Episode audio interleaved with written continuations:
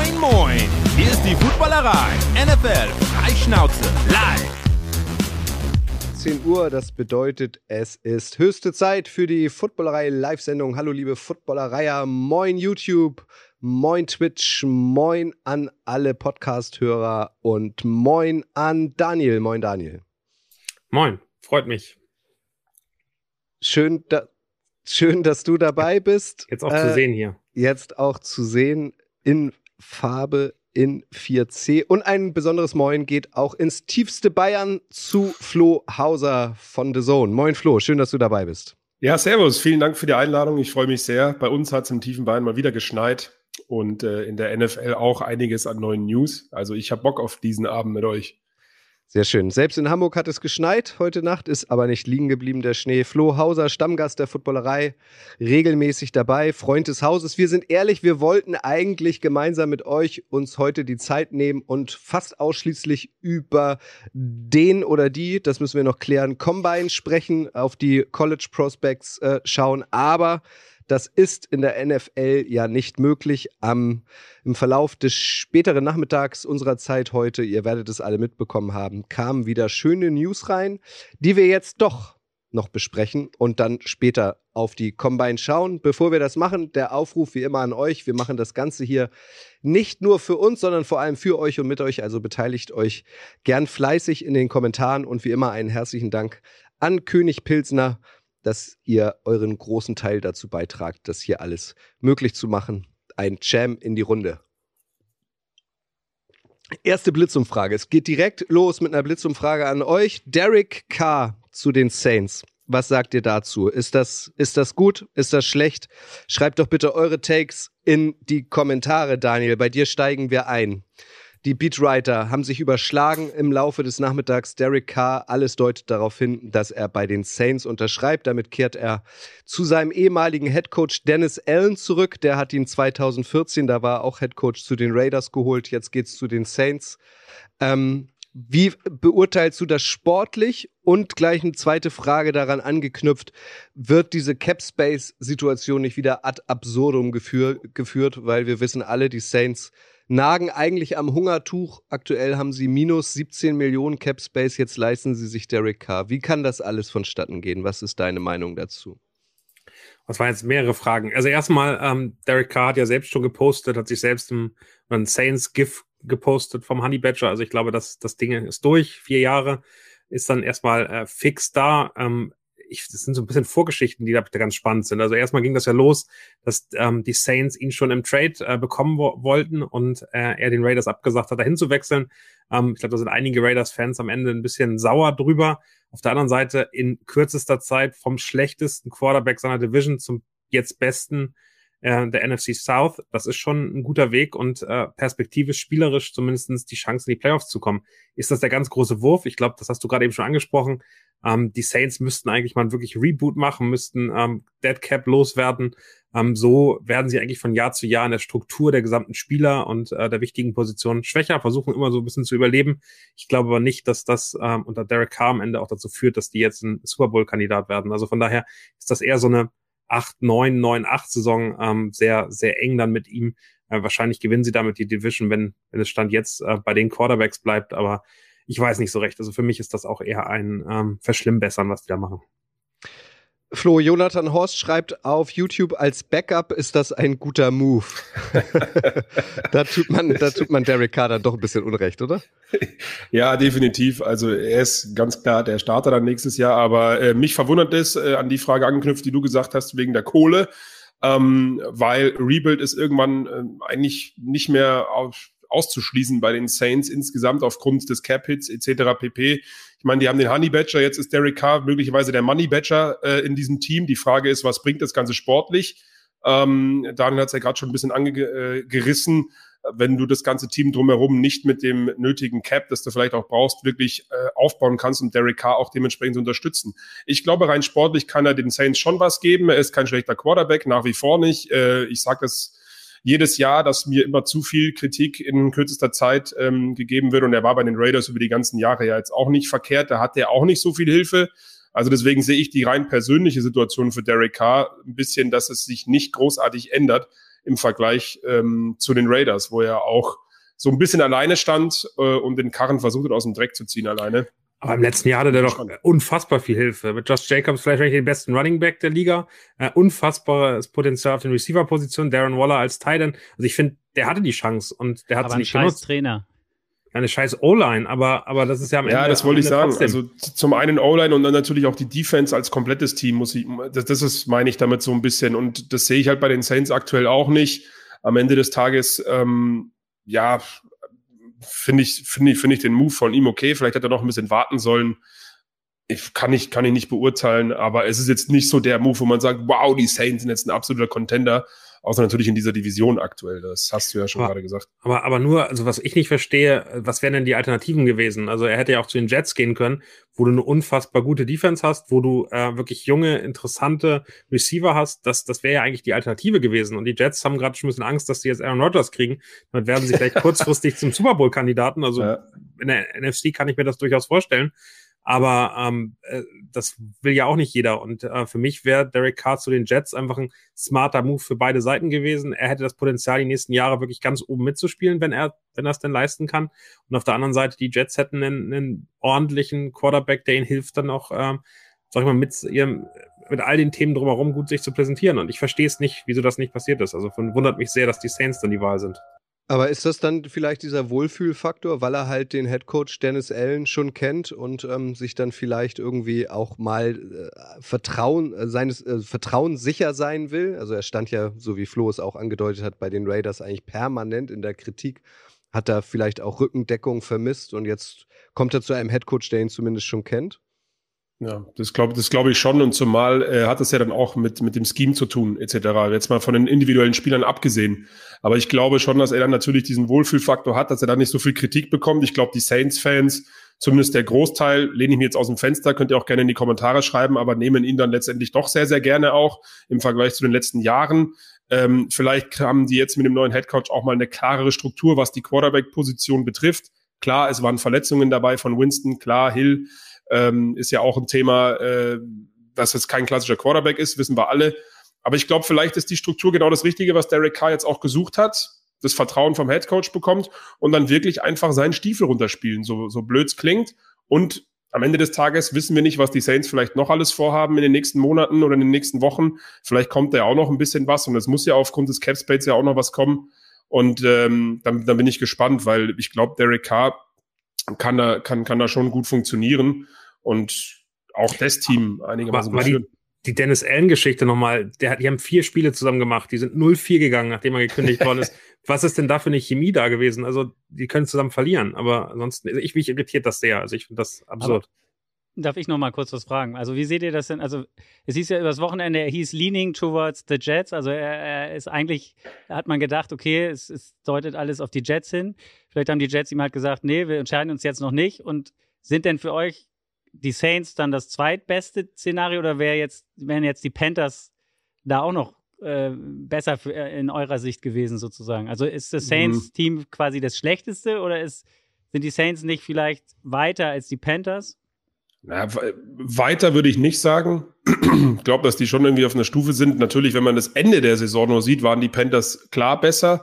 Ähm, aber insgesamt, glaube ich, sind die schon auf einem Level. Und was man vielleicht auch sehen kann aus Derek Carr-Sicht, er ist ja auch nicht mehr der Jüngste. Er geht in ein Stadion, wo immer das Dach zu ist, wo er entspannt werfen kann. Da muss er nicht in New York mit irgendwelchen Winden und Wetter irgendwie umherkommen. Also vielleicht ist es auch ein Faktor einfach rein für ihn persönlich. Wer weiß das schon? Ähm, und vielleicht auch aus Sicht der Saints besser als bei den Broncos letztes Jahr. Kein Riesenhype. Oh my God, Derek Carr ist endlich da. Und dann geht's komplett in die Hose. Vielleicht überraschen uns die Saints ja dann am Ende des Tages auch, weil es einfach ein guter Fit ist und man sich zumindest mal kennt, auch wenn man 0-4 gegangen ist, wie, denn, äh, wie Daniel ja gerade richtigerweise gesagt hat.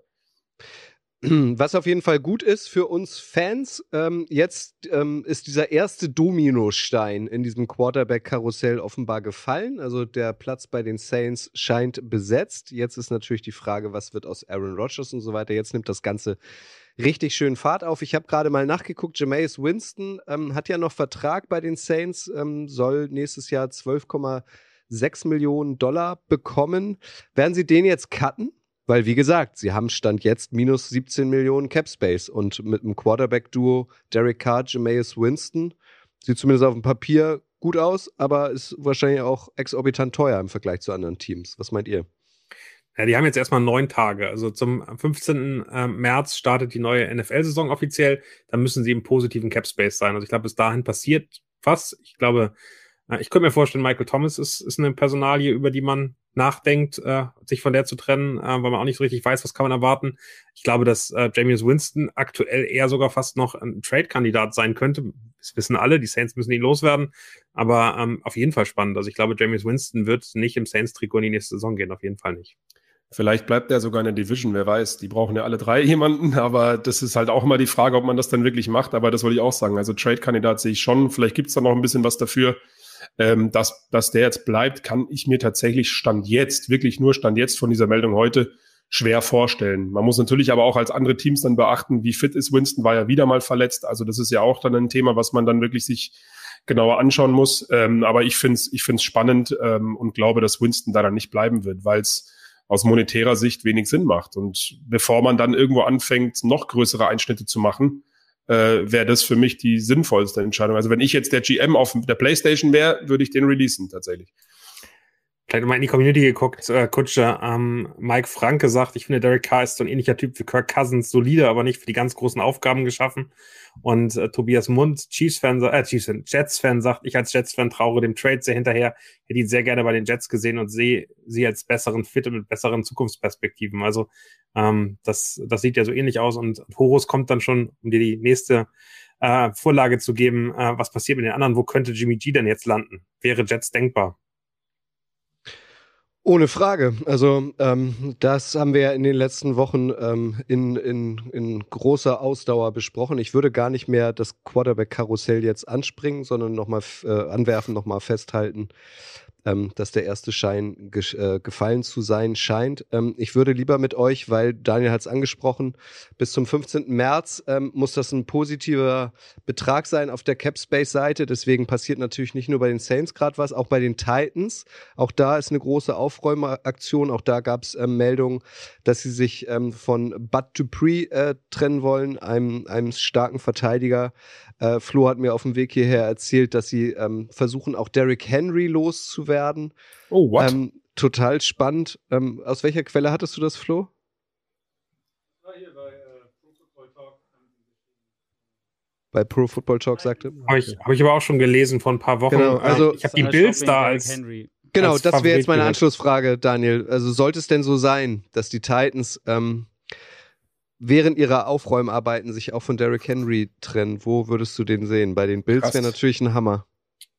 Ne, ich glaube, es ist ein Team, was, was ähm, so aus den letzten ein, zwei Jahren von Derrick Henry noch was rausholen möchte. Die werden den ein bisschen overbezahlen, überbezahlen müssen, damit er da bleibt und den Vertrag übernommen wird. Aber für mich wäre es so ein, so ein Kandidat, ähm, den, den Running Back fehlt, den Running Game fehlt, die irgendwie unzufrieden in den letzten Jahren damit waren. Und das äh, sind definitiv die Bills. Da ist natürlich auch ein James Cook, relativ jung, relativ frisch noch, der ganz gut überzeugt hat.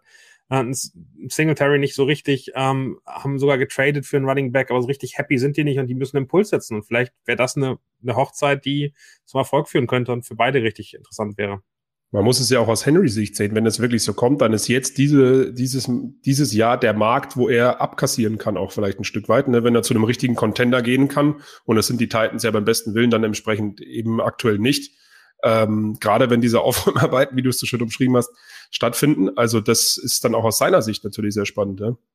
Eric Kendricks, um noch einen Namen zu nennen, Linebacker der Vikings, wurde auch released. Also es ist eine Menge los. Ähm, alle bereiten sich vor auf den 15. März. Morgen ist auch der letzte Tag, der 7. März, ähm, wo Teams Spieler Franchise taggen können. Die Cowboys haben Tony Pollard ähm, gefranchise-taggt heute. Zumindest gab es heute die Meldung. Bedeutet Dalton Schulz, ähm, der Tight End wird Free Agent. Wo könnt ihr euch den vorstellen? Uh, Darüber habe ich mir noch keine Gedanken gemacht, aber das ist natürlich interessant, ja. Dalton Schulz. Ich glaube, glaub, man muss erstmal gucken, wo denn überhaupt die Möglichkeiten Capspace-mäßig sind. Wenn man mal sieht, ich habe gerade mal einfach nur overthecap.com aufgemacht, das ist die Seite, wo man es am meisten sieht. Äh, Buccaneers bei minus 56 Millionen. Da wird auch nochmal gut was passieren. Da war, glaube ich, Devin White heute auch schon im Gespräch, der sich gefühlt schon verabschiedet hat per Instagram. Ähm, die Chargers mit 20 Millionen, da haben wir gehört, ähm, dass, ähm, dass die ersten, also Khalil Mack äh, war ein Name, mit dem man da gehört hat. Die Saints äh, sind immer noch äh, klar drüber, da werden wir auf jeden Fall was sehen. Die Bills sind drüber, da werden wir, glaube ich, nochmal ein bisschen überrascht sein, wer da runtergeht. Ähm, Cowboys hatten wir jetzt eben gerade schon gesprochen. Auf der anderen Seite sind sowas wie die Bears. Ich könnte mir Dalton Schulz in Chicago vorstellen. Ich könnte mir bei den ähm, bei den Giants vorstellen, die alle irgendwie Cap Space haben. Da sind das kann man aber schwer über die Lippen. Ja, ich hätte gerade drüber, drüber, drüber nachgedacht, wer da so ist. Und äh, die Falcons sind natürlich bei überall bei Receivern auch interessiert. Die haben wir eigentlich einen ganz ordentlichen Tight End. Und daher kann ich ihn mir da nicht vorstellen. Aber ähm, Giants wäre auch ein Name, den ich nicht so unwahrscheinlich finde. Ich finde es halt immer sehr, sehr spannend, ähm, weil zu dem Zeitpunkt, in dem Tag, an äh, dem 6. März, über dem, den wir gerade haben, wo wir sprechen, es ist halt irgendwie immer so, dass gefühlt die halbe Liga noch äh, erstmal Kohle irgendwo herholen muss, um dann verlängern oder irgendwelche anderen Spieler holen zu können, dann in der nächsten Woche. Da knallt ja dann nochmal richtig wahrscheinlich. Das wird ja noch crazier als letztes Jahr, habe ich so ein Gefühl. Aber ähm, ja, Dalton Schulz für mich ein, ein, ein Talent, der eigentlich so gut wie überall reinpasst, meiner Meinung nach. Also deswegen mache ich mir um den mal keine Sorgen. Und Tony Pollard hat mit seinen 10 Millionen im Jahr jetzt ja auch wieder ausgesorgt. Erstmal macht auch Sinn aus Cowboys Sicht. Aber ähm, ich bin schon gespannt mit, mit den Teams, die du auch gerade aufgezählt hast, die auch noch ziemlich Stars äh, in ihren Reihen haben und wirklich aufräumen müssen, was da passiert. Ähm, weil anders geht's ja dann natürlich nicht. Und also ich, ich bin, ich bin hyped. Ich habe auch, als Kutsche mich letzte Woche gefragt hat, vorbereitet. Ich habe Sachen gelesen und bin schon wieder voll into it. Also für die mich geilste Zeit, auch, oder? Voll. Für mich könnte jetzt auch September sein. Ich hatte nach dem Super Bowl echt so, und das ist bei mir aber immer so, wenn man in der NFL immer Woche für Woche arbeitet, so ein, boah, puh, geschafft. Und jetzt hat es zwei Wochen gedauert, gefühlt, und ich bin schon wieder so, so into it und so, hab so Bock drauf, aber das ist ein anderes Thema. Ja, ich finde auch so, so der März oder so, äh, eigentlich ab Mitte Februar äh, bis, bis zum Draft ist so die Zeit des Spekulierens erstmal und dann, dann ähm, gibt plötzlich Trades oder Spielerwechsel. Ein Spieler trägt ein Trikot, was man sich so gar nicht vorstellen konnte. Ja. Also es, ist, es, ist, es ist großartig. Flo, du sagtest, ähm, es seien jetzt Zahlen vom Derek Carr. Genau, ich habe jetzt nur gerade gelesen, vier Jahre für bis zu 150 Millionen, 100 Millionen garantiert. Boah, krass. Tja. 150 Millionen, also ist er bei 40. Knapp unter 40, so 38, Knapp, oder? Ja. ja, genau.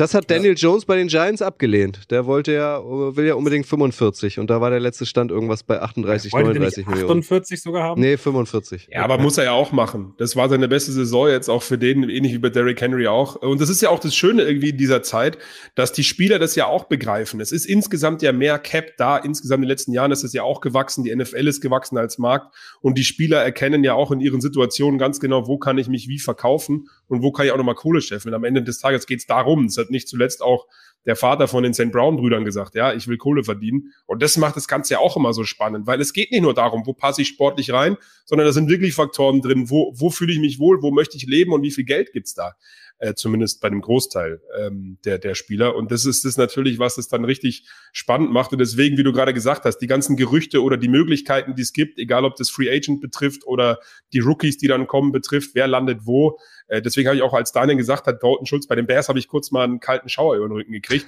Aber alles ist möglich. Es ist, es ist geil. Also wirklich. Ja. Ja, also halten wir fest, äh, wenn die Zahlen jetzt stimmen, 100 Millionen garantiert äh, für Derek Carr bei den Saints.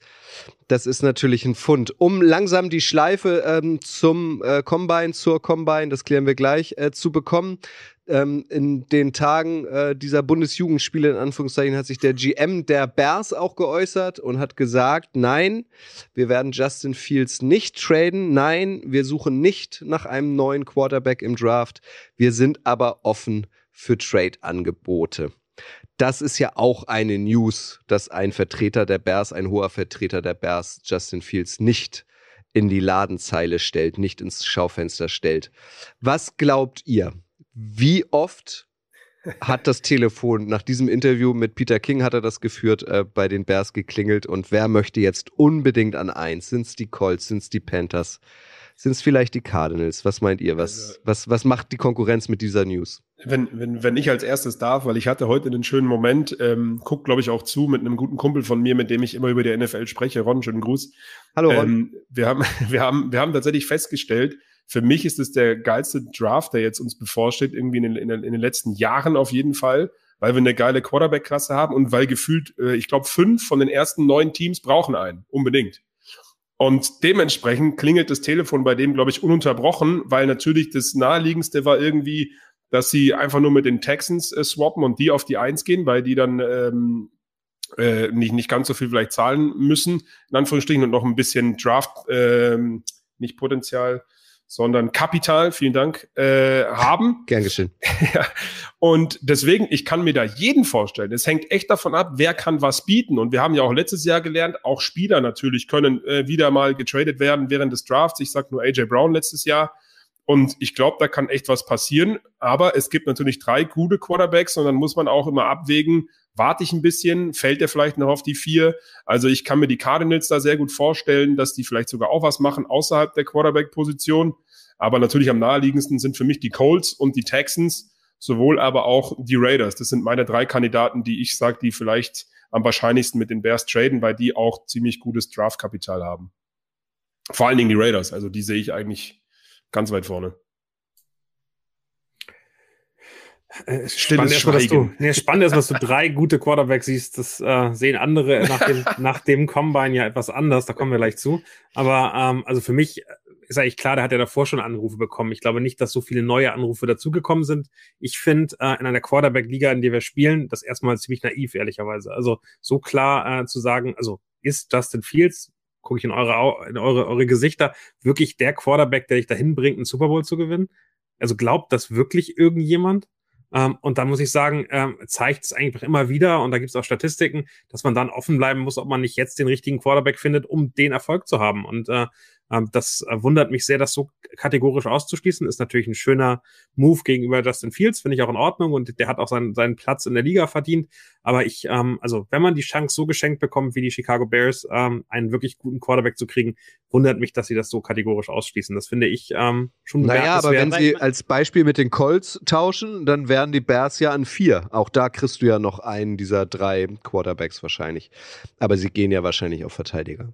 Naja, und ich ja. meine, Fields hast du gesehen, hast eine Entwicklung gesehen, weißt, was du bei dem hast, bei den anderen weißt du es halt nicht. Am Ende sind das halt welche, die angeblich toll sind, aber wir haben alle schon oft genug welche gesehen, die, die es dann auch nicht geschafft haben. Also wenn du, wenn du irgendwie auf eine Art überzeugt bist und eine Entwicklung siehst, und er hat jetzt zwei Jahre gespielt und das in oder unter zum Teil Umständen, die wirklich auch mies waren für, für einen jungen Quarterback. Also ähm, ja, das glaube ich auch. Ja. Also ich glaube schon auch, er ist, er ist ja auch noch jung und ich glaube, die Bears sollten sich dann eher, wenn sie tatsächlich äh, da traden, wovon man jetzt ja ausgehen kann oder fast muss, ähm, mit ihren Picks, die sie dafür bekommen, die wahrscheinlich auch gar nicht so wenige sein werden, oder vielleicht sogar den ein oder anderen Spieler bekommen von den jeweiligen Teams, eher sich darauf konzentrieren, Fields dann dementsprechend zu unterstützen und dann aus der guten, äh, ich sag mal, Edge-Klasse oder, oder, oder Linebacker, D-Line-Klasse, die man da hat, noch was, noch was ähm, zu investieren und vielleicht auf der Titan-Position, eventuell, wenn man noch Bock hat, die Klasse ist ja auch sehr, sehr gut, werden wir bestimmt noch drüber sprechen. Ich glaube, darauf sollte man sich konzentrieren. Also ich, wenn ich die Chicago Bears wäre, würde, glaube ich, jetzt aktuell genauso handeln, weil ich nicht weiß, welcher von diesen Quarterbacks in der, in der Draft-Klasse mir dann auch einen Super Bowl gewinnt. Deswegen würde ich mich jetzt darauf konzentrieren, tatsächlich den Fields zu unterstützen, weil die Entwicklung da war. Und ähm, das sage ich ja auch, und da wiederhole ich mich, äh, auch da war mir die Kritik manchmal zu krass ähm, man muss immer gucken, was wollen die Bears, welche Art und Weise des Footballs spielen die. Und da hat es Fields schon äh, recht gut gemacht. Und ich glaube, gerade im Passspiel und in der Entwicklung ist da natürlich noch Luft nach oben, wenn er dann eine gewisse Unterstützung bekommt, Stichwort O-Line äh, und auf der einen oder anderen Skill-Position. Also deswegen finde ich, macht es Sinn und finde es halt jetzt echt sehr, sehr spannend. Ich kann es kaum abwarten, bis dann endlich soweit ist und irgendjemand an der Clock ist, äh, weil ich glaube, ich glaube echt, dass da was passiert. Also wir können ja, ja, jetzt mal konkret reingehen, aber eine Frage vorweg, ja. ich bin da jedes Jahr lost. Ist es für euch der Combine oder die Combine? Also du möchtest. Ich, ich bin auf jeden Fall bei der Combine. Also für mich ist es der Scouting Combine, aber ich komme auch aus Bayern, bei mir ist alles der gefühlt. okay, gut. Alles klar. Also, wenn wir mal konkret reingehen wollen, äh, nehmen wir mal an. Also, die, die Panthers sind an neun, die Falcons sind an acht, die Vega, äh, die ähm, Raiders sind an, an sieben, ähm, die Texans suchen auch übrigens einen Quarterback, sind an zwei, die Colts an vier. Nehmen wir mal an, einer dieser fünf Teams, die ich jetzt genannt habe, traden mit den Bears. Das würde bedeuten, und wir reden jetzt nur äh, erstmal ähm, ähm, im Tausch der Picks. Natürlich kriegen die Bears dann noch mehr. Die Bears würden unter Umständen, sagen wir mal, an sieben, acht oder neun picken. Ist dann, um jetzt zum Combine zu kommen, vielleicht noch so jemand da wie Anthony Richardson, weil dessen Stern ist bei der Combine ja richtig aufgegangen. Quarterback äh, der University of Florida von den Florida Gators. War nur ein Jahr Starting, Back, äh, äh Starting Quarterback bei den Gators, erst 21 wird erst im Mai 22. Der hat aber mal gleich in zwei Disziplinen am Wochenende Quarterback-Rekorde aufgestellt. Beim Vertical Jump und beim Weitsprung. Dann gab es plötzlich Gerüchte, ist das unter Umständen der First Overall Pick sogar? Also der hat richtig Werbung in eigener Sache für sich gemacht. Könnt ihr euch vorstellen, dass die Bears vielleicht am Ende doch die ganz großen Sieger sind, weil sie sich ähm, den First Overall Pick teuer bezahlen lassen und dann aber am 7, 8 oder 9 als Beispiel sich Anthony Richardson schnappen, so ein Projekt ähm, und einfach mal versuchen, ob der vielleicht die Lösung ist auf dem Weg zum Super Bowl, Daniel? Also ich, ja. Oder Flo? Flo. Nee, ich hatte nur eine Nachfrage. Also du zielst darauf hin, dass die anderen Teams natürlich diesem Projekt Anthony Richardson noch nicht ganz über den Weg trauen, auch wenn natürlich seine Interviews, hat man auch gelesen, sehr überzeugend waren. Ähm, das, das ist wahrscheinlich dein, deine Intention dahinter, oder? Genau, also vielleicht ja. ist er ein bisschen zu sehr hyped, First Overall zu sein. Und die, die mhm. dann an eins gehen anstelle der Bears, gehen dann halt an, auf den äh, CJ Stroud oder Bryce Young. Ja, bitte Daniel. Also ich glaube, ich glaube, dass ähm, und es ist der Montag nach dem Combine und wir müssen, glaube ich, festhalten, das ist der Overreaction Day überhaupt. Und ähm, wir, wir haben da einen Spieler, der athletisch und vielleicht auch in Interviews gut abgeschnitten hat. Ähm, das bedeutet aber nicht, dass er jetzt, also ich finde, er hat sich damit den Anschluss geschafft zu dieser Top-3-Gruppe an Quarterbacks. Der wird aber nicht Nummer 1-Pick dieser Liga sein. Und ähm, ähm, egal welches Team da nach vorne kommt, ich glaube, dass ähm, das gibt eher mehr Möglichkeiten und mehr Optionen äh, dann Chicago auf 7, 8, 9 tradet, dann ja auch nächstes Jahr 2024 wahrscheinlich einen First-Round-Pick von eines der Teams kriegt, ähm, glaube ich nicht, dass die noch einen Quarterback holen. Also dann, dann guckt man eher in die Tiefe und sieht, auf welchen Positionen man da irgendwie Spaß hat. Ich glaube auch, dass die Colts mit dem vierten Pick ähm, die größten Chancen haben, ähm, mit, mit Chicago zu traden, weil man dann wirklich richtig, richtige Qualität noch bekommt. Ähm, und ähm, ich glaube, dass Bryce Young weiterhin auch, äh, auch wenn er so klein ist, ähm, trotzdem äh, am Ende der Nummer 1 Pick sein wird. Und ähm, da das Team, was nach vorne geht, sich auch äh, sehr bewusst für entscheiden wird. Ja, und ich würde anschließen, das, was wir vorhin schon gesagt haben. Ich glaube halt wirklich, dass Chicago ähm, traden wird und dann auf die Defense geht. In vielen Mockdrafts ist da vor allen Dingen äh, Will Anderson dann Thema äh, aktuell. Und ich glaube, das wird auch genauso kommen. Und dann wird man halt sehen, welches Team dann stattdessen auf der Eins ist. Und da gibt es dann natürlich verschiedenste Variationen. Das haben wir vor ein paar Jahren gesagt in den in der Quarterback-Klasse um Trey Lance etc. pp, auch mit Justin Fields. Wer passt denn wo besser rein? Das wurde damals auch heiß diskutiert. Ähm, und das wird dann ja auch genau wieder so werden. Ähm, nur mein Gedankengang wirklich Nummer eins ist auch, um das nochmal als Thema einzuführen bei diesen Quarterbacks, ich glaube, dass die Raiders wirklich gewillt sind, äh, ihren Quarterback dort früh zu picken und nicht warten wollen, bis sie an Nummer sieben äh, dran sind.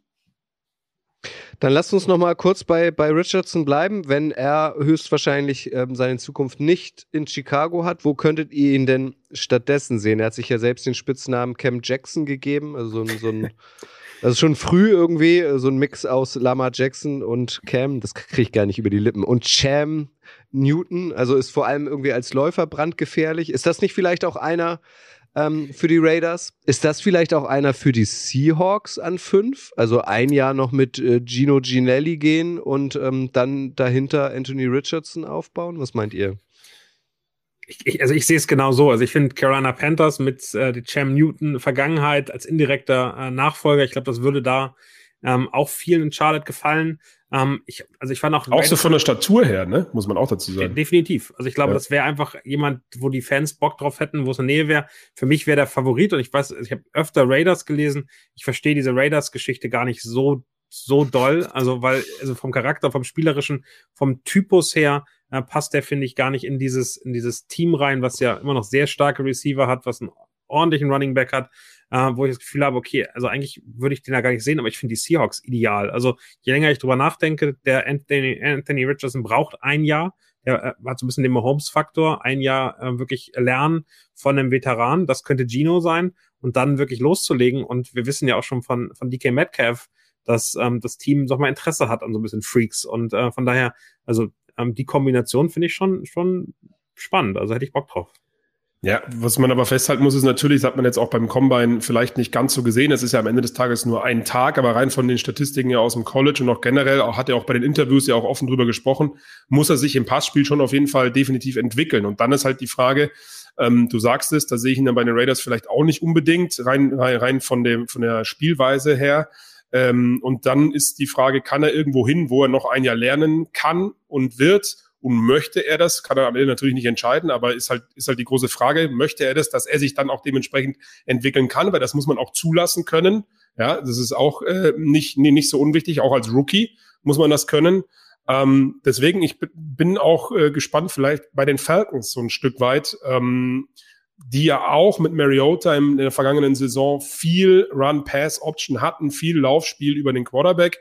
Er bringt da nochmal eine andere äh, Statur mit aber, und das ist dann so ein Kontra für die Falcons, ähm, während ich drüber nachdenke, ist natürlich das Thema Passspiel. Aber er selber hat es ja auch gesagt, ähm, dass er, dass er sich da immer schon durchkämpfen muss und dass er auch gewillt ist, sich da zu entwickeln. Aber was soll er beim Combine noch anderes sagen? Wir können es ja noch mal ein bisschen weiter durchspielen, wer wo landet. Also, Daniel hat gesagt, Bryce Young gilt als äh, potenzieller First Overall ähm, Pick, Heisman Trophy Sieger 2021 hat und das finde ich bei der Combine auch immer super, ähm, weil du Kyler Murray angesprochen hast. Er ist wohl ein bisschen größer, so in allem ein paar Zentimeter als Kyler Murray. Das war ja die große Frage. Ähm, hat aber keine Würfübungen gemacht. Dann haben waren wir, die nicht genau gleich groß? Also Ja, die- meine Zahlen waren, Ja. die sind genau gleich groß gewesen. ich habe so verstanden, dass er ein Zentimeter oder so größer ist. Oder Also ich habe ich hab mir oder- extra aufgeschrieben, tatsächlich, er hat genau die gleiche Handgröße und genau das gleiche Gewicht. Nee, nee, aber Gewicht waren, waren so drei Pa- also zwei Pounds weniger, äh, wo hinterher gesagt worden ist, dass er ganz viel getrunken hat, damit er, also dann Ja. kurz nicht auf Toilette gehen, damit er sozusagen das Gewicht hält, weil davor war unter, unter 200 Pounds, er war jetzt ich, bei 203 oder 204, du wirst es vor dir liegen haben, Kutsche. Äh, ist am Ende wirklich ganz, ganz spannend, was da so passiert. Ja, aber also auch absurd. finde ich. 92 Kilo waren es. Immer wieder. Also großes Thema vorher. Äh, was ergeben die Maße Ja. äh, von, von Bryce Young Völlig im irre. Vergleich zu Kyler Murray? Äh, ich habe so gewertet, ähm, dass es äh, gut ausgegangen ist für Bryce Young, dass er jetzt also nicht unter den Werten von Kyler Murray liegt. Hat auf Weil- jeden Fall, halten wir fest, keine Wurfübungen gemacht. CJ, äh, oh, da habe ich halt Probleme, merke ich. CJ Stroud, CJ von Ohio CJ. State, war da, hat Wurfübungen gemacht, sah gut aus, finde ich. Und Will Levis, von dem ist ja auch immer die Rede, von Kentucky, ähm, hat auch mit seinem Arm überzeugt ähm, bei, bei der Combine, hat sogar länger geworfen als zum Beispiel ein Patrick Mahomes. Wie fallen denn diese drei Namen eurer Meinung nach? Weil dann können wir vielleicht auch auflösen, wo Anthony Richardson am Ende landet. Ja, das ist, es ist, es ist sehr, sehr schwierig. Das Witzige ist, in meiner Vorbereitung stelle ich gerade selber fest, dass ich nirgendswo äh, Houston hingeschrieben habe. Denn ich vertraue immer noch dem guten Herrn Mills, ja, den ich ja vor ein paar Jahren äh, da hochgehypt bist du habe. aber gefühlt der einzige, Flo. Ja, aber war ich damals schon, ich glaube an, das ist my guy, weißt du, ich, ich glaube an ihn. Ähm, deswegen, die, die schließe ich schon mal aus. Äh, und Anthony Richardson vorab, haben wir noch gar nicht gesprochen, vielleicht ja auch Detroit Lions, ein Jahr hinter Jared Goff, ne? Die sind ja auch relativ weit vorne dabei. Wer weiß, wer weiß, wenn er dann noch hinfällt. Ähm, aber ich finde halt, ich fand es echt schwer. Ich habe mich heute wirklich äh, den ganzen Tag, also kein Spaß, seit neun Uhr morgens mich mit diesen Quarterbacks und sehr, sehr viel gelesen von sämtlichen Experten. Und ich habe dann links neben meinen Zettel immer so die Teams hingeschrieben, wo ich so das persönliche Gefühl hätte, da und da passen sie hin. Und es sind immer mindestens drei Teams dabei rausgekommen. also es ist halt, es, deswegen finde ich das mit diesem Draft ja richtig, richtig spannend, weil nicht nur wegen den Trades, aber auch generell. Und Bryce Young ist halt die Frage, da ist für mich der Fit, den ich gerade eben auch schon ein bisschen angesprochen habe, meiner Meinung nach äh, Atlanta tatsächlich. Benjamin Kipka schreibt auf YouTube, Stroud wird äh, First Overall zu den Colts, Young landet bei den Texans und Flash21.de Daniel schreibt, Anthony Richardson geht nicht in Runde 1, siehe Malik Willis letztes Jahr Runde 3. Wie würdest du diese Puzzleteile zueinander fügen? Wer, wer wird den First Overall Pick deiner Meinung nach haben und wer wird wen auswählen? Stand jetzt. Ich glaube, dass der, der Run auf die Quarterbacks so unfassbar groß sein wird. Also, ähm, Flo, es tut mir leid, dass die Texans keinen Quarterback holen. Die haben zwei, zwei äh, Picks in den ersten 20 äh, äh, Versuchen sozusagen und ich bin mir ziemlich sicher, dass davon einer ein Quarterback wird und wahrscheinlich der, der, der Pick zwei. Ich glaube, Ich kann mir vorstellen, dass die Colts da vorne gehen, hatte ich vorhin schon gesagt, holen sich äh, Bryce Young, ähm, sehen da eben wirklich großes, äh, große Möglichkeiten. Ähm, und die Houston Texans an zwei holen sich CJ Stroud. Da wird so ein bisschen, also man, man versucht ja immer so ein bisschen Vergleiche zu finden. Das ist dann der Joe Burrow äh, vom, vom Typus her. Ähm, und ähm, die Cardinals äh, brauchen vieles, aber kein, kein Quarterback aktuell. Die gehen dann wirklich wahrscheinlich auf Defensive Ends. Und Falcons weiß ich auch noch nicht. Ich glaube, die, auch die probieren noch weiter. Und dann sehe ich eben an, an fünf wirklich ganz spannend, was die, was die Seahawks da machen. Und ob die Will Levis nehmen, das, das bezweifle ich. Von daher würde ich sagen, an fünf geht Anthony Richardson nach, nach Seattle und an sechs dann Will Levis zu den, zu den Carolina Panthers. Das wäre so mein Gefühl aktuell, ein Tag nach dem Combine. Aber das wird sich bis morgen schon wieder geändert haben. Ja, genau. Also, äh, aber du, also das heißt, du glaubst nicht, dass die Falcons hochtraden auf einen Quarterback? Ich glaube nicht, dass die Falcons hochtraden ähm, auf, einen, auf einen Quarterback, nein. Okay. Mhm. Spannend.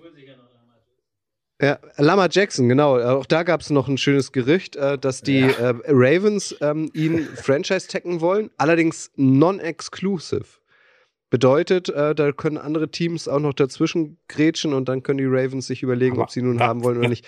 Dazu habe ich eine Frage, Kutsche. Heißt das denn, wenn, also wenn, wenn dann sozusagen ein anderes Team den signed und sie ähm, das nicht machen, kriegt das, kriegen die, würden die ja zwei First-Round-Picks kriegen. Sind das dann die von 24 und 25 oder schon die in diesem Jahr? Da war ich, ich habe es nicht rausgefunden. Gute Frage. Ich meine, die Kommentare 24, 25, aber. Okay. Aber erklärt mir mal die Intention. Also, wenn du ihn Franchise-Text, warum denn non-exclusive? Um noch ein bisschen weiter zu pokern, um ein bisschen Zeit zu gewinnen oder warum? Du kriegst ihn billiger dann vielleicht. Ja. Ich glaube, also wenn, du ihm den, wenn du ihm den Tag gibst und er nicht glaub, von jemand anderem anders genommen wird, dann zahlst du nur 32 oder was es jetzt, glaube ich, sind, irgendwie. 32, irgendwas Millionen. 32,4, ja. Und wenn er exclusive, dann kriegt er, glaube ich, 45.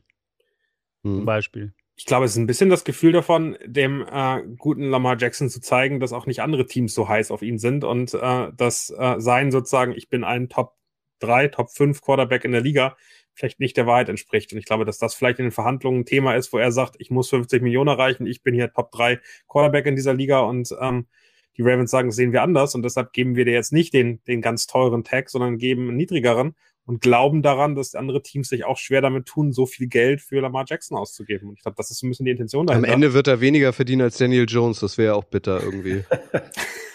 Aber das ist genau der Punkt, den ich gerade sagen wollte. Ich glaube, dass die Ravens wirklich darauf pokern, dass die anderen Teams es gar nicht leisten können und wollen. Weil Fettkohle und zwei Erstrundenpicks dann unter Umständen, glaube nicht, dass das sie das Team einfach mal so daher macht.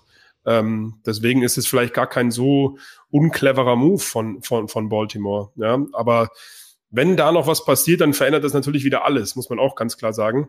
Ähm, weil das wäre der nächste große Dominostein dann. Aber mit der Prediction, die Daniel hatte zu den, zu den Quarterbacks, um darauf zurückzukommen, gehe ich schon mit. Ich möchte nur weiter den Hype-Train an, anschieben und sagen, die Falcons und die Raiders, die machen da irgendwas. Und ich kann mir aber, wirklich aber Bryce Young Garoppolo bei, bei den Raiders? vorstellen. Also, boah, ja, das haben, den haben wir ja schon wieder ganz vergessen, Leute. haben wir ja auch noch. Stimmt, haben wir auch noch. Ja, aber Garoppolo bei den Raiders. Ja, passt besser als zu den anderen drei. Ich meine, Garoppolo suchen. war in die Liga wohl. gekommen unter Josh McDaniels, mhm. ist sozusagen bekannt, die wissen, was sie haben, er hat eine gute Waffen, er kann woanders sich darauf konzentrieren. Für mich holen die sich keinen Quarterback im Draft. Also es macht einfach äh, für mich nicht ja. wirklich Sinn. Aber heute zum Beispiel habe ich auch gelesen, dass die Raiders Interesse haben an Mac Jones. What? Die kennen sich ja auch. Und dann Was könnte Jimmy G zurück zu den Patriots. Also es ist alles also, möglich. Alles, alles ist möglich, in dieser NFL. Alles möglich. Alten Patriots, Leute. Aber, also. aber die Jimmy G-Variante kann ich mir am besten vorstellen, tatsächlich, äh, da sind wir wieder beim Thema Scheme und was er kennt und was er kann und was man dann auch kriegt. Ähm, sollten sie das nicht tun, und das ist ja das Thema, deswegen finde ich die Raiders so spannend, weil die über die letzten Jahre auch einiges an Picks irgendwie so immer gesammelt haben, so äh, und auch noch ein paar zur Verfügung haben. Deswegen kann ich mir das schon vorstellen, dass was geht. Aber prinzipiell gehe ich mit Daniels Mock Draft, den er hier gerade rausgehauen hat, zumindest auf der Quarterback-Position mit Nee, aber, aber nur wenn das diesen Draft war, fand ich das ganz spannend. Wenn die Texans zum Beispiel sich Lamar Jackson holen würden und die, die Picks schon aus diesem Draft, wir hätten die direkt sozusagen ausbezahlt. Das wären die ersten beiden Erstrunden-Picks, die werden weg. und nächstes ja. Jahr haben sie wieder einen ganz normalen Erstrunden-Pick. Also man könnte das auch anders denken. Ist natürlich cleverer, wenn du jetzt richtig erfolgreich bist. Also wenn Lamar Jackson zum Beispiel ähm, mit diesem äh, Franchise-Tag zu den Jets geht, die würden 24, 25 ihren Erstrunden-Pick abgeben. Aber die wissen eben, das Team insgesamt ist so gut, dass wir eh irgendwo über 25 landen, weil wir tief in die Playoffs reinkommen, dann wäre das auch ein guter Move. Dann sind die zwei Erstrunden-Picks natürlich viel weniger wert, als wenn das ein Team ist, was immer noch äh, ziemlich am Abkacken ist. Wunderbar. Also der erste Dominostein, um die Quarterbacks abzuschließen. Wir haben angefangen bei Derek Carr und sind gelandet über Richardson und Stroud, wie sie alle heißen, ähm, ist gefallen. Ähm, da wird in den nächsten Tagen sicherlich noch einiges mehr passieren. Lasst uns nochmal ähm, auf der offensiven Seite bleiben ähm, bei der Combine. Die Receiver-Klasse, Daniel. Da heißt es immer wieder, die sei nicht so tief. Es sei auch gut möglich, dass gar kein Receiver zum Beispiel in den Top 20 genommen wird. Wie hat dir denn der Auftritt einzelner Receiver-Prospects gefallen in Indy? Ich glaube, in Deutschland war es Adrian Franke, der das gestern gesagt hat. Für ihn äh, nach seinem Tape-Review wäre keiner dieser Wide Receiver in den Top 20 äh, zu finden. Ähm, ich ich glaube schon, dass in den Top 20 ein Receiver geht und wenn man die Teams mal durchgeht und sich den Draft erstmal anguckt, bevor wir zur Klasse kommen, ähm, dann glaube ich schon der zweite Pick von den, von den Texans zum Beispiel an 12 könnte sehr, sehr gut ein Wide Receiver werden. Und was haben die dann äh, zur Verfügung? Und ich glaube, das ist dann wirklich das, was spannend ist.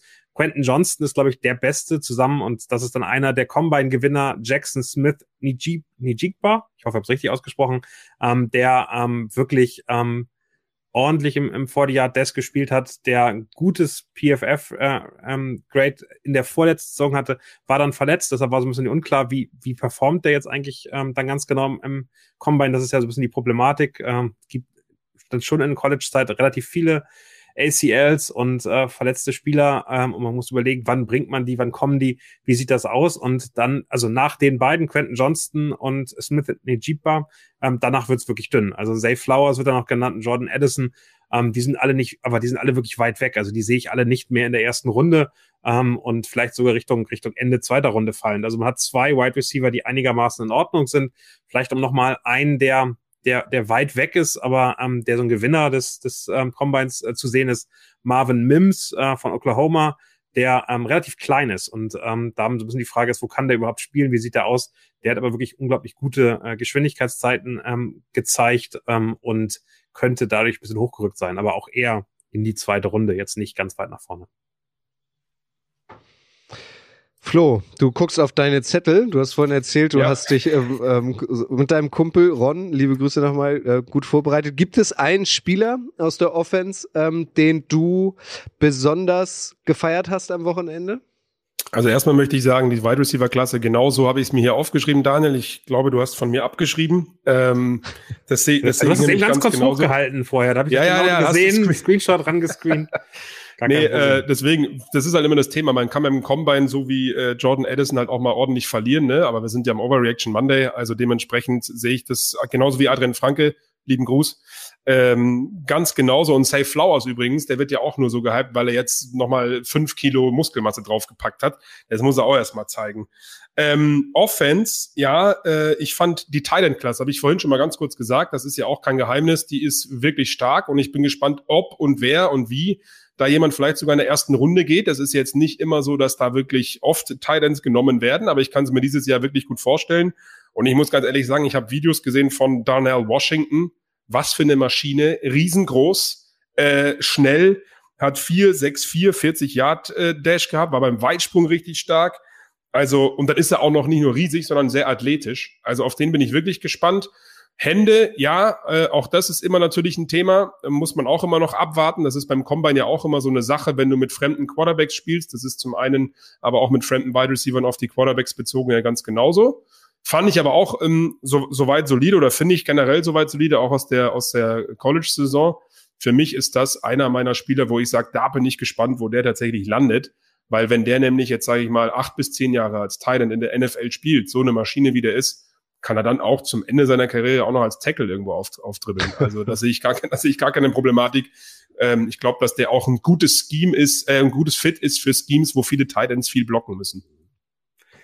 Ja, finde ich spannend. Ich finde die Titan-Klasse auch extrem interessant und äh, um, mal, um mal so reinzugehen, du hast ja also gar nicht so viele Namen genannt. Dalton Kincaid, äh, krasser Typ, ähm, der eigentlich alles hat, der vielleicht noch ein bisschen Route Running ein bisschen sich verbessern kann, aber sonst ein echt extrem gutes Michael Mayer, äh, sensationell. Und für mich, Luke Musgrave könnte in der zweiten Runde so ein Typus ähm, Und das ist für, für, für mich als Chiefs-Fan ganz interessant, äh, Richtung Travis Kelsey sein. Also da ist schon extrem spannende Sachen. Und dann ein Name, der mich so rausgehauen hat, Zach Kunz, also ja. geschrieben wie Stefan Kunz, äh, der deutsche Nationalspieler in den 90ern, ähm, hat ein perfektes, es gibt so ein ähm, Relative Athletic Score, also wie gut passt die Athletik dieses, dieser, dieser, dieses Spielers auf die Position, die er spielt. Er hat eine 10,0.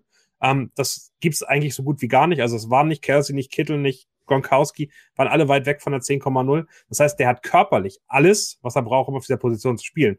Das, den muss man anlernen, mit dem braucht man Zeit, aber das könnte jemand sein, der in der vierten, vielleicht sogar fünften Runde äh, gedraftet wird und in zwei Jahren uns weghaut, weil das äh, der beste Tight in der Liga sein kann. Also solche Typen gibt es eben auch. Und das ist das Geile des Combines, dass man wirklich teilweise einfach nur gar nicht, gar nicht auf die Ergebnisse in den letzten Jahren guckt, sondern wirklich hundertprozentig nur auf die Körperlichkeit. Und da gibt es einfach perfekte Athleten. Sekunds ja. hatte ich hier, habe ich hier auch auf dem Zettel. 2 Meter 314 Kilo. Ähm, und kommt von, von, von Old Dominion, also jetzt wirklich kein klingt wie ein Star, klingt ja. ein Star Trek ja, genau. äh, Universum, oder? Ja, das klingt so wie echt, das klingt so wie echt kölnisch Wasser irgendwie in meinem Kopf. Ey, für Old, mich ist da irgendwie Dominion. so ein Beef, Beef Old Dominion Burger irgendwie ja. im Kopf, aber ja. Und ich, ich fand den auch, also ich habe es mir auch aufgeschrieben mit den Zahlen, die du gerade gesagt hast. Bester Thailand in, in, in, in den Sprüngen, ja, Vertical und Weitsprung. Also das, da 115 Kilogramm aus dem Stand so weit erstmal äh, zu bewegen, das ist auch schon eine richtig gute Leistung. Also vor allem also 4 4 5 5 bei bei 40 Yards. Ähm, beste ähm, 40 Inch Vertical seit 2003. Also das ist doch so ein Red Zone Thread irgendwie, oder? Also den kann man sich richtig vorstellen. Den ja. stellst du in die in die Endzone, da kommt eh keiner ran. Ich finde es immer so spannend, wenn man das vergleicht. Wir haben ja gerade schon Edison auch gesagt, das ist ein sehr kleiner Wide Receiver, ist jetzt mal im Vergleich mit dem Tight End. Und der war nur ein Ticken, wirklich einen ganz kleinen Ticken schneller als der 115 Kilo Mann. Und das finde ich immer, das finde ich immer so spannend irgendwie. Und da sind wir wieder bei diesem Combine-Thema, dass das natürlich äh, auch häufig schwer vergleichbar ist und es den Scouts nicht, nicht einfach macht. Aber ja, mit der Größe definitiv immer schön im Slot anspielbar. Mhm Nochmal für dich, Eduard, weil du schreibst, ich weiß aktuell nicht, über wen, ihr, über wen gesprochen wird, könnt ihr die Athleten und Stats nicht noch einmal kurz einblenden. Können wir gerade nicht, glaube ich, Flo. Zack Kunz. Also zack und dann, Daniel hat es schon gesagt, so wie Stefan Kunz.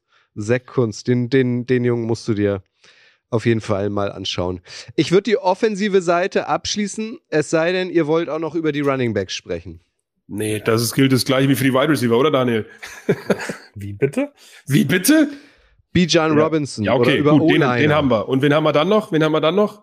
Aber es ist ja am Ende, ist es vielleicht Siehste. nicht die ganz, ganz, ganz Highlight Running Back Klasse, aber eine der tiefsten Running Back Klassen, die es, glaube ich, jemals im Draft gab. Also ich glaube, da sind ganz, ganz viele Leute äh, und, und, und Charaktere, die in der zweiten, dritten, vierten, fünfte Runde kommen, die wirklich gut performen. Also ja gut, aber ich dachte, wir reden über Runde über Runde eins und wer da Ich wollte ich wollte einfach nur drüber reden, was da vorgefallen ist. Also am Ende, ich glaube, Bijan ist ist auf jeden Fall jemand, den man gehört haben sollte. Über den sollten wir auch mal ganz kurz reden, ähm, weil da war vorher so ein bisschen die Frage, kann der das abliefern, was er äh, was was man erwartet hat?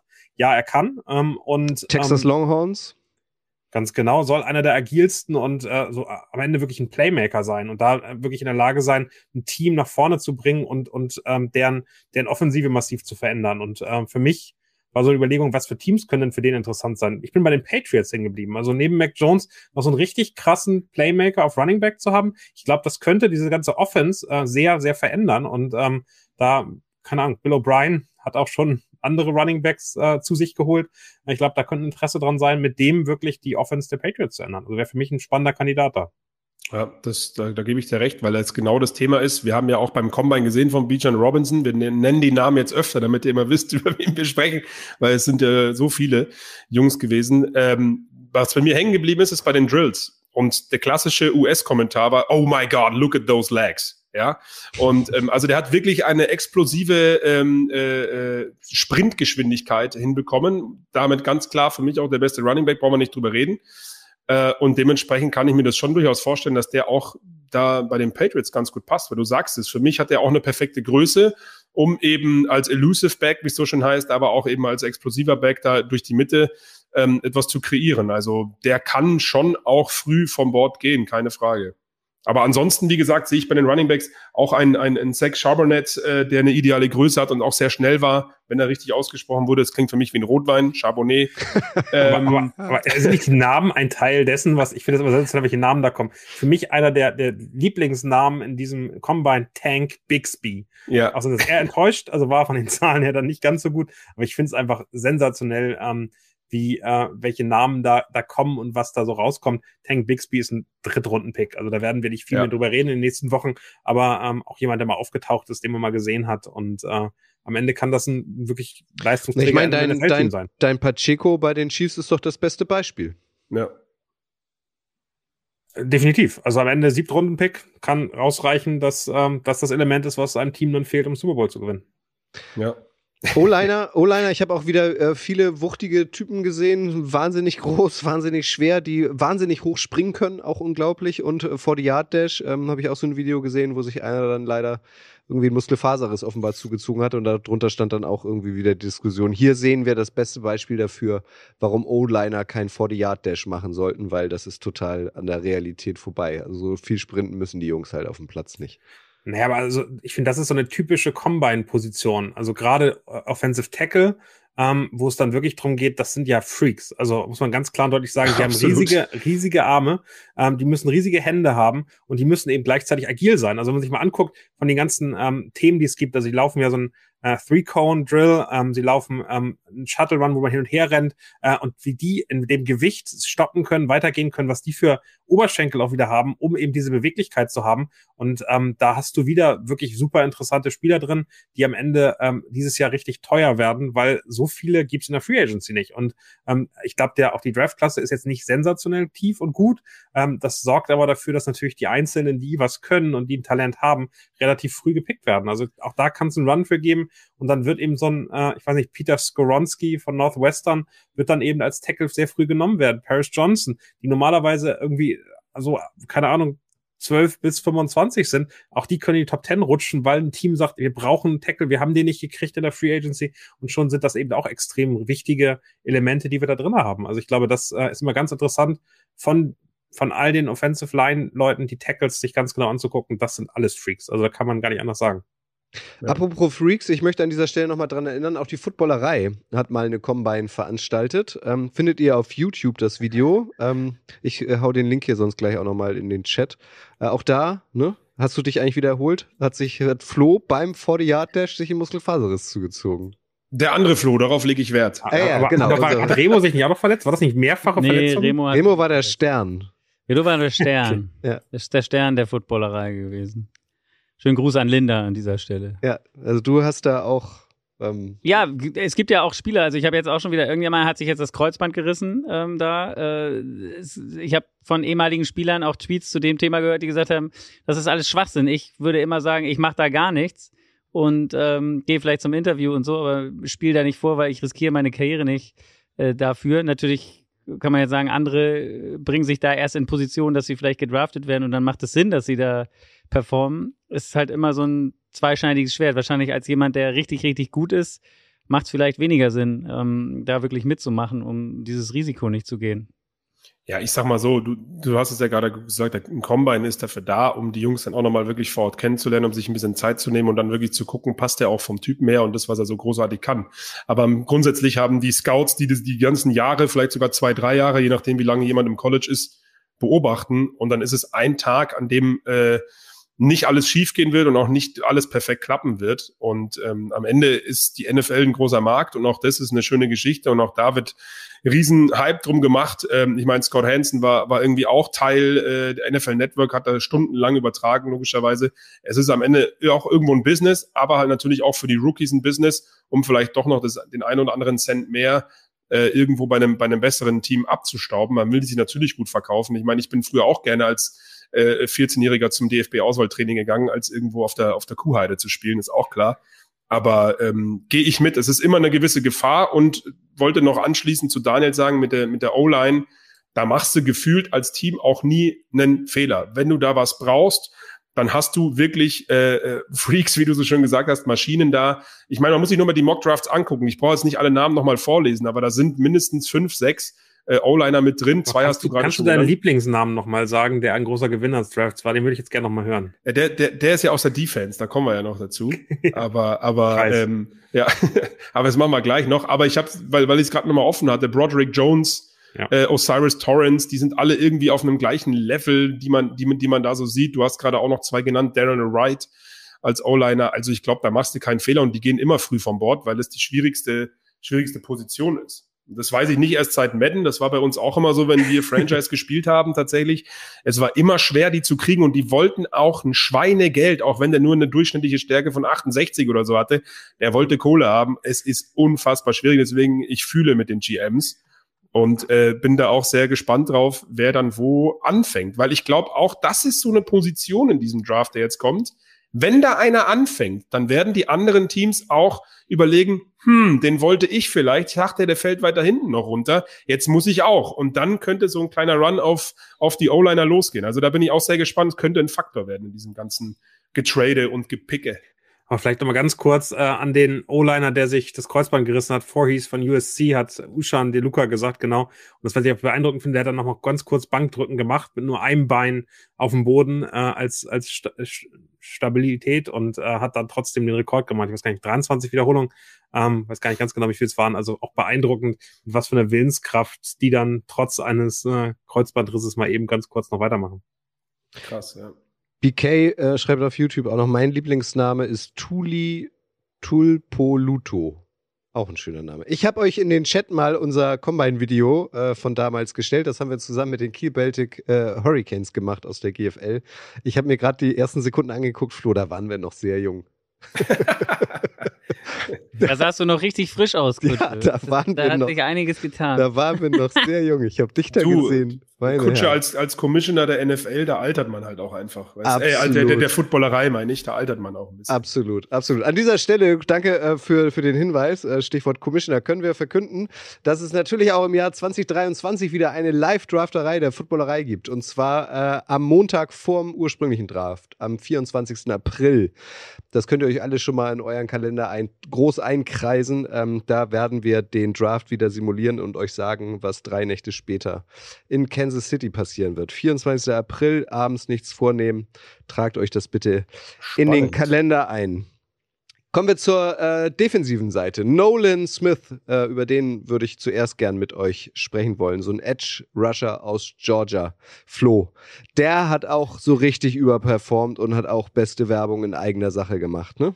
Ja, also wenn wir immer den 40 Yard Dash, der natürlich auch bei Social Media und so mal als Maßstab wieder nehmen, der immer sehr spektakulär ist, 4,39 das ist schon, das ist schon, also auch mit den Maßen äh, muss man schon sagen, ist, ist schon sehr bemerkenswert.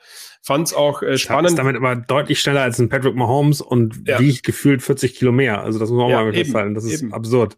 Eben, äh, als viele, als viele kleine Wide Receiver. Das ist ja genau der Punkt, den ich vorhin auch schon, schon meinte. Äh, also das ist richtig absurd äh, und freut mich auch ein Stück weit. Er hatte ja letztes Jahr auch eine Verletzung ähm, an, an der Brust, wenn ich mich nicht irre, oder Rippen war es, glaube ich, bin mir jetzt nicht mehr ganz sicher.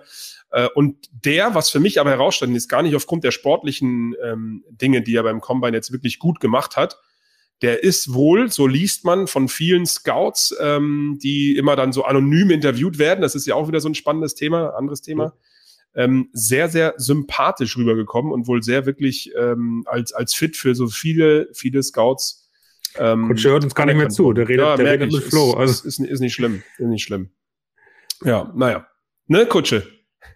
Ich bin total bei dir. Ich kann das. Ich kann, ich kann Multi. Ich habe dir zugehört, mich aber auch kurz noch äh, mit Flo aus, ausgetauscht. Ich bin da. Ich bin ja. da. Wir können einfach ja, weitermachen. Nee, also das finde das finde ich halt spannend und das ist für mich auch, was den Combine so ein Stück weit ausmacht, weil die Spieler sich halt so präsentieren können, auch eben in diesen Gesprächen. Und da scheint es so, dass der wirklich als sehr intellektuell, als sehr football-intelligent, wie es immer so schön heißt, und vor allen Dingen aber auch sehr sympathisch eben rübergekommen ist. Und ich glaube, das ist natürlich, weil das äh, wird gerne unterschätzt, Teambuilding und Teamchemie auch ein wichtiger Faktor für Nolan Smith ist. Ähm, jetzt mal äh, neben, neben der sportlichen, sehr starken Performance, die er dann da geliefert hat. Wo wird der denn gehen, äh, Daniel? Will Anderson hättest, hattest du vorhin angesprochen. Ähm, ja, Will, Will Anderson wird in den ersten, ersten drei bis vier Picks gehen wahrscheinlich. Also das ist extrem früh. Wird der raus sein. Ich glaube, in den Top Ten könnte noch Tyree Wilson aber dann kommt er schon mehr oder weniger. Also Nolan Smith mit, mit Lucas Van Ness äh, wahrscheinlich und Miles Murphy sind das so die, die Top 5 äh, Edge Rusher und ähm, da wird es unfassbares Interesse geben. Also am Ende äh, merkt man das ja immer stärker, ähm, dass die Liga dahin geht, dass wir nur noch mit vier vier Personen vorne Druck machen müssen. Und da brauchst du diese Spieler, da brauchst du diese Überangreifer, ähm, die eben ähm, nicht über irgendwelche Double Teams und, äh, und irgendwelche Moves kommen und über Blitz kommen, sondern die, die wirklich so genug Power haben. Und äh, deshalb ist das Interesse so groß. Also ich glaube, die moderne NFL braucht eben Quarterbacks und auf der anderen Seite eben dann äh, so stark wie möglich Edge Rusher, um eben in der Lage zu sein, diese Quarterbacks, die immer stärker werden, die immer genauer werden, die immer mehr werfen, dann irgendwie unter Druck zu setzen, ohne die Coverage aufzugeben. Und das sieht man eben hier, dass die Position dieses Jahr einfach unfassbar gefragt wird. Und jetzt nochmal der Hinweis äh, dann an das Geheimtalent äh, aus Northwestern, das, äh, das Flo gerne besprechen wollte. Ich wollte tatsächlich auch noch sagen, weil das ist genau das gleiche Thema wie bei, wie, wie bei der O-Line so ein bisschen, beziehungsweise auch bei den Titans. Die Edge-Klasse finde ich persönlich ist wirklich sehr, sehr stark. Und ich glaube, wenn da auch mal jemand anfängt, wie mit Will Anderson eben ganz am Anfang, oder wir haben Nolan Smith, gerade Tyree Wilson hast du gesagt, ähm, also da bin ich, da bin ich wirklich gespannt, oder mit den Defensive Tacken generell, mit äh, Kalijah Cansey, wenn er richtig ausgesprochen ist. Also da, da bin ich, da bin ich gespannt, weil ich glaube auch, dass da viele auch in der ersten Runde gehen werden. Ähm, und ja, mein Gewinner, mein persönlicher aus dem Combine, ich gucke jetzt nicht in die Kamera, ich muss ihn wirklich ablesen, sonst ver, verkacke ich's. Ähm, Adefomiva Adebavori tatsächlich. Also der war für mich, habe ich kannst du das nochmal, ja. kannst du das nochmal wiederholen und das dreimal in Folge sagen? Adefomiva Adebavori, Adefomiva Adebavori. Adetomiva, oder? Also ist ein T. Ich kann ich meine eigene Schrift nicht lesen. Du hast absolut recht. Ja, absolut. Es ist ein T. Ich hatte früher in Schreiben eine 4, ah, egal. Adetomiva Adebavori. Aber ihr wisst, von wem ich spreche. Und das ist für mich ein Gewinner, weil da sind wir nämlich wieder bei den Zahlen. Ich habe es extra hingeschrieben. 282 Pfund. Das ist schon mal ein Brett. Ja, also rein, beziehungsweise kein Brett, es sind, es ist ein ganzes Fass. Äh, und auch er 4,449 Yard Dash war auch beim Vertical Jump richtig gut für seine Größe, hat dann auch beim Bankdrücken überragend abgeliefert. Ähm, ich habe es ausgerechnet, wenn es richtig stimmt, da kennt ihr euch wahrscheinlich besser aus, sind 128 Kilo. Und äh, mit 128 Kilo so eine Zeit zu rennen, äh, größt, größt, größten Respekt, genauso wie dieser, ja. den hattest du ja auch schon angesprochen, dieser Kalijah Kensey, ja. äh, ähm, 4,67, ähm, schneller als Aaron Donald damals, beste Zeit für einen Defensive Tackle seit 2003. Also ne, ich habe das hier im Chat auch immer mal wieder gelesen, Fleischbeschau und so weiter, unnötig. Aber letztlich ist doch dieser Combine, diese Combine auch einfach eine gute Bühne für solche Spieler, um nochmal Werbung für sich zu machen, um auf sich aufmerksam zu machen, um am Ende vielleicht auch noch ein paar Dollar mehr rauszuschlagen. Das ohne Frage. Und jede Position im Draft weiter oben gibt ja auch wirklich mehr Geld in den ersten vier Jahren, teilweise wirklich gut mehr Geld. Nur zum Gewicht. Was hattest du für ein Gewicht bei Adebavor? Also ich habe bei ihm 282 Pfund. Ja, sogar. genau. Ja, hatte ich also, auch. Aber dann habe ich es falsch ausgerechnet, ne? Ich habe 282 Pfund. Das für mich 140 Kilo. Also Ach, 140 sogar. Ein Pfund ist ja 500 Gramm, oder? Ja, ja, ich, du, ich bin in den Rechner nicht so gut. Ich habe einfach so ein Google-Ding äh, genommen, wo man das eintippen kann. Ein Pfund Butter war früher immer 500 Gramm. Ich glaube, das ja, stimmt. Früher, das hat sich auch geändert. Und Kalijah Kensey übrigens 1,80. Also ist jetzt nicht so groß und 127 Kilo. Ja. Das Der muss, sind aber alles nur die Knochen wahrscheinlich, die so schwer sind. Ja, ja das, das, das mag sein, aber das sind wir wieder bei dem Thema. Und du hast es gerade gesagt, Fleischbeschauung, schön und gut, das finde ich eben nicht. Ich finde auch, dass das für die Rookies echt was, was wert ist. Die melden sich an, die wollen da dabei sein. Äh, und gerade auf den Positionen willst du zeigen, was für eine Maschine du bist und was du anstellen kannst. Alleine bei Adebavori habe ich mir extra hingeschrieben, da brauchst du als Gegner mit der Wucht aus dem Sprint, mit dem Gewicht brauchst du einen Plan, den tatsächlich aufzuhalten. Also das ist ja mal schon mal das Erste, wenn er wirklich dann so auch performt, wie er jetzt im Combine gezeigt hat, wozu er in der Lage ist. Und äh, bei Kalijah Cansey ganz genauso. Da habe ich extra, also hat einen super Antritt, sehr schnelle Hände, sagt man. Äh, dazu Dynamik und auch eben die Präsenz äh, dann in der, über, äh, um über die Mitte zu kommen, ganz langsam. Und wenn die dann alle so einschlagen, wie sie beim Combine ja auch sich präsentieren, dann sind das schon auch jetzt als Rookie in jungen Jahren einfach absolute, ich sag gerne immer Einbauschränke. Ähm, das, das, das muss dann erstmal stoppen. Deswegen ist das, sind das für mich zwei ganz klare Gewinner. In dieser, wie ich finde, neben den Titans für mich die Edge ähm, oder die D-Line generell die spannendste Position im Draft, wenn wir die Quarterbacks natürlich ausschließen von, vom Nummer 1 Overall Pick, ganz klar. Ich habe gerade was Flo, gelernt. Ich habe gerade ganz kurz, die Pfundsache war falsch, aber äh, King Louis sagt gerade, bei den Amis ist ein Pfund 450 Gramm. Siehst du? Also recht. ja, natürlich habe ich recht. Ich habe das nämlich im Kopf Louis ausgerechnet. Ich habe ich habe extra keine Google-Maschine benutzt. Ich habe das im Kopf ausgerechnet. Nein. Flo hat den Lautnamen von deinem Favoriten gefunden. Schieß los, Flo. Adi Tomiwa Adi Baru wird er gesprochen. Aha, okay, gut. Das ist gut zu wissen, weil es ist ja auch so, dass ich das beruflich mache. Vielen Dank dafür. Ja, es sollte, ist wichtig nächste Saison wahrscheinlich, ja, Flo. Du musst vorbereitet sein. Ähm, Ushan De Luca schreibt noch in den Kommentaren, die werden alle nach ihrem Fahrstil gefragt. Das ist böse, aber spielt natürlich auf Jalen Carter an, über den müssen wir gleich auch nochmal sprechen. Ich würde aber gern noch ein anderes Thema kurz mit euch besprechen.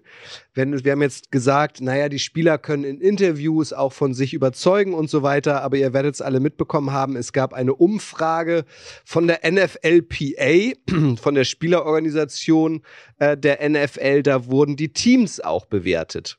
Und ähm, zu allem möglichen Kram, Coaching, Staff, ob sie ihr Essen in der Offseason in der Mensa selbst bezahlen müssen und so weiter. Habt ihr euch das auch so genüsslich reingezogen, ähm, in welchen Kategorien welche Teams wie abgeschnitten haben? Also das, das hat ja auch Daniel für große Aufregung gesorgt. Die Chiefs zum Beispiel fand ich total überraschend. Irgendwie, wie war das? Die schlecht bewährt, das schlecht bewerteste Team in Sachen Coaching-Staff, glaube ich, ne? Genau, wir hatten da im, äh, da gebe ich so einen kurzen Hinweis zum letzten Das Kingdom-Episode, haben wir da im Detail drüber gesprochen, äh, Marius und ich. Ähm, Chiefs wirklich drittschlechtestes Team äh, in der Bewertung, ähm, teilweise zu, also es ist letztes Jahr gewesen, veraltete Lockerrooms und eben gerade, und das ist dann ein F, also die sechs bekommen äh, für das Coaching-Staff. Da wurde nochmal, es gibt da ein bisschen mehr Details dazu, da wurde nochmal ganz klar gesagt, okay, ähm, es liegt an Rick Burkholder, dem, ähm, dem Fitnesstrainer oder dem, dem, dem, der Person, die das, das Trainingsstaff anmacht. Und die, die Spieler haben Angst, Verletzungen zu, ähm, ähm, mitzuteilen. Und das ist definitiv ein Thema, wo Teams noch reingehen müssen. Also ich glaube, ähm, das ist wirklich ähm, interessante Kritik, äh, wo man als Team noch besser werden kann. Ähm, die Vikings übrigens ganz vorne äh, haben das haben das gewonnen sozusagen das Ranking. Also Free Agents äh, können sich da sicher sein, dass sie bei den Vikings gut behandelt werden. Und was ich ganz interessant fand und das ist dann noch so ein bisschen ein Luxusthema. Ähm, die kommen natürlich alle vom College und äh, das haben wir jetzt gerade bei den Spielern im Combine auch und haben da unfassbare äh, Trainingsfacilities. Äh, also ähm, der Punkt ist ja, dass die Colleges den Spielern kein Geld zahlen dürfen. Ähm, da gibt es jetzt diese NIL-Deals, ähm, wo Sponsoren den Geld geben können, aber die Unis geben den weiterhin, dürfen den kein Geld bezahlen. Das heißt, das Geld, was die Unis einnehmen mit ihren 100.000 Zuschauerstadien und von irgendwelchen Sponsoren, geben die einmal massiv für die Headcoaches aus. Also es gibt in, der, in den USA keinen keinen Job im öffentlichen ähm, der öffentlichen Arbeit, der besser bezahlt ist und eben für ihre Facilities. Und äh, das ist echt unfassbar, was da an Locker-Rooms, an, an Wellness-Oasen und an Stadien gebaut wird. Und das hat eben damit zu tun, dass sie die Spieler nicht bezahlen müssen. Und dann kommen sie hin und müssen nur noch den NFL-Standard und das ist dann zum Beispiel, dass Teams sich beschweren oder Spieler sich beschweren, dass sie nicht alle First Class sitzen können im Flugzeug und das ist dann äh, Sachen, wo die so, über sich beschweren. Ähm, das ist teilweise etwas ähm, dann fast auch ein bisschen lachhaft, wenn man äh, aus einer normalen menschlichen Position dahin geht und denkt, okay, schon krass, auf welchem Niveau ihr euch beschwert. Ja, ich muss, ich muss auch sagen, ich fand es vor allen Dingen spannend, dass das über die NFLPA halt dann auch so krass veröffentlicht wurde. Ähm, ich habe es über, überflogen, beziehungsweise auch äh, auf, den, auf den Peaks nach zu gut und auch zu sehr schlecht äh, mir schon nochmal genauer auch angeguckt. Aber ich finde es halt auch, ähm, das gab es bei uns in der Schule auch mal, da konnte man mal die Lehrer beurteilen. Und ähm, es ist halt immer die Frage, das ist natürlich eine sehr individuelle Sache. Ne? Es ist, finde ich, nicht unwichtig. Ich finde es sehr wichtig. Ähm, ich habe vorhin die Teamchemie schon angesprochen und es hört nicht bei den Spielern auf dem Feld auf oder auch die, die vielleicht nur Backup sind, sondern es geht wirklich auch tief in, ins Coaching-Stuff und so rein. Deswegen meine Frage wäre eigentlich gewesen, ich habe mich damit dann nicht weiter befasst. Coaching-Stuff ist ja ein sehr breites Feld. Das heißt, wenn ich natürlich jetzt jemanden habe, wie Daniel gerade gesagt hat, und mit dem bin ich unzufrieden, weil er mich nicht gut behandelt, oder ich bin ein Spieler, der mit dem Offensive Coordinator einfach nicht klarkommt. Oder wir haben ja auch letzte Saison immer mal wieder so ein paar Streitigkeiten gesehen an der Sideline mit dem einen oder anderen Position Coach. Ähm, dann ist das natürlich ein groß, großes, es sind ja irre viele Leute. Deswegen finde ich das immer sehr, sehr schwierig. Ähm, aber interessant ist es auf jeden Fall und ich glaube auch wichtig, wenn man dann als Team, bin gespannt, wie die Teams, die schlecht abgeschnitten haben, darauf dann dementsprechend auch reagieren. Aber beeindruckend auf jeden Fall die Zahl, die da abgevotet äh, hat. Also es waren, glaube ich, 1300 ja. Spieler. wenn man sich jetzt äh, einmal durchrechnet, 32 Teams, 53er Kader, wenn man die mal als Orientierung nimmt, nehmen wir 50, ähm, dann ist das schon eine große Menge. Ähm, also 1600 Spieler hättest du dann, 1300 dann abgestimmt. Das ist schon eine ziemlich tiefgehende und relativ gute Überblick über das, was da passiert ist, weil da wirklich viele Spieler abgestimmt haben. Das hat mich so ein bisschen überrascht. Ich finde den Zeitpunkt auch so überrascht, der Veröffentlichung. Und darauf wollte ich ja hinaus. Also, dass jetzt nicht nur irgendwie ähm, sich die Teams zurücklehnen und jetzt soll der, der, der College-Spieler da mal von sich erzählen, sondern ähm, dass vielleicht College-Spieler dann auch, so wie du es äh, angesprochen hast, besonders gern plötzlich zu den Vikings reingehen. Hey, ich habe gerade gelesen, bei euch ist es so schön. Bei euch wir nicht gutes Essen. Ja, genau. Können wir nicht vielleicht zueinander Sonst finden? vor allen Dingen. Ja. Den Cardinals möchte gar keiner mehr, weil er muss das Essen bezahlen. Ja. Ähm, das ist auch schön. Ja, oder ja, die aber Ravens. das. Was die war auch ganz Ravens? schlecht, was ihr medizinischen Staff angeht. Und da sind so viele Spieler verletzt. Äh, die haben sich auch, das, das, in, in vielen Dingen, finde ich, passt das ja auch, auch zusammen. Also die Ravens haben immer unglaublich viele verletzte Spieler, die, die ewig brauchen, bis sie wieder fit sind.